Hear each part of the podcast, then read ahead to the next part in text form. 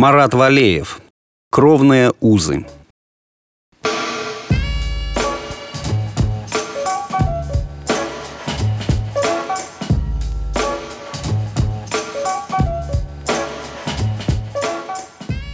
Был декабрь 1997 года. Я лежал в отделении сосудистой хирургии краевой клинической больницы с обострением – палате со мной также мучились болями, терзающими их ноги из-за недостатка кислорода, плохо поступающим в ткани с кровью по суженным или вообще забитым холестерином бляшками артериям еще двое мужиков. Артур Иванович лежал, как и я, под капельницей. А Витя Брюханов, мужик лет сорока, из канской глубинки, беспокойно хромал по палате. Подошла его очередь на штаны – Операцию по аортно-бедренному шунтированию.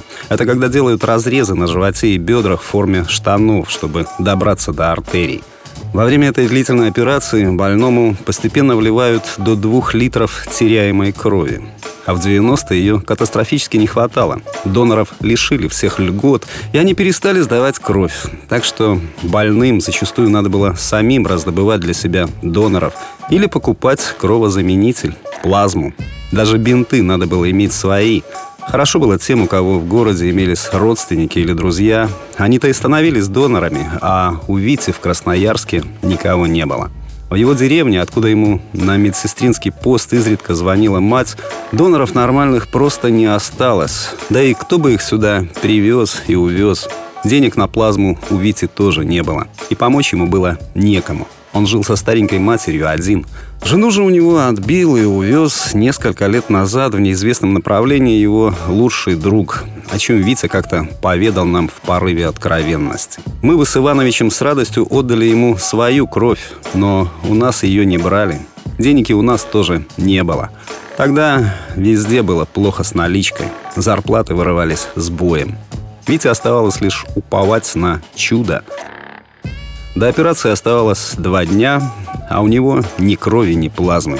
Операцию уже откладывать было крайне нежелательно, могла начаться гангрена.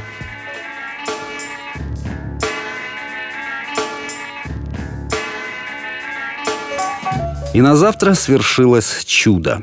Пришел заведующий отделением и сказал, что Витю будут готовить к операции. «Так а кровь-то?» – испуганно спросил Витя. Оказалось, кто-то сдал для Вити свою кровь. Но кто? Растерянно спросил Витя. Однако зав. отделением уже ушел. Витю на операцию забрали следующим утром. Его не было двое суток. Прикатили Витю в палату из реанимации бледного, с сизыми небритыми щеками, но уже с живым огоньком в глазах. Перебинтованный с бедер и почти по грудь, он слабым, но счастливым голосом рассказывал, как его усыпляли перед операцией, а он никак не мог заснуть. Как тоскливо и больно ему потом было в реанимации.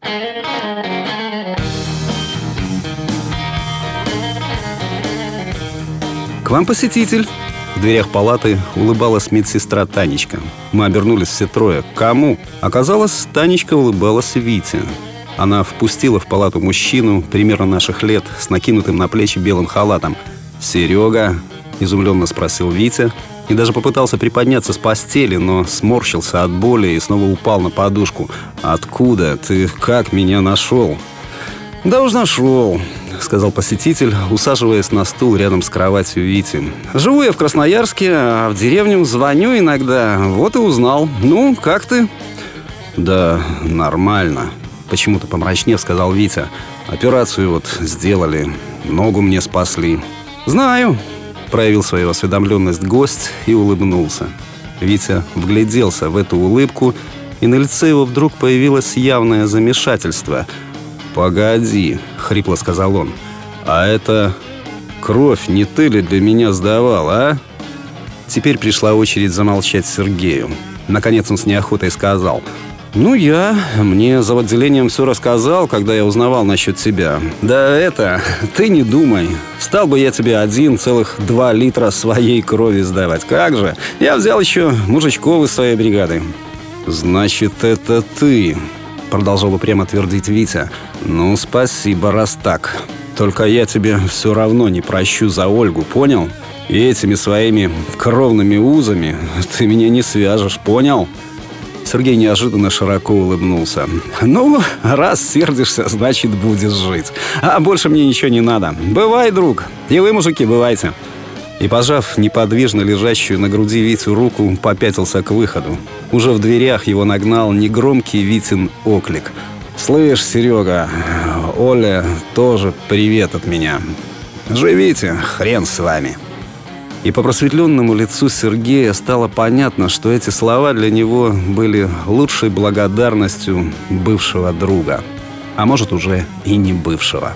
Он молча кивнул и вышел из палаты.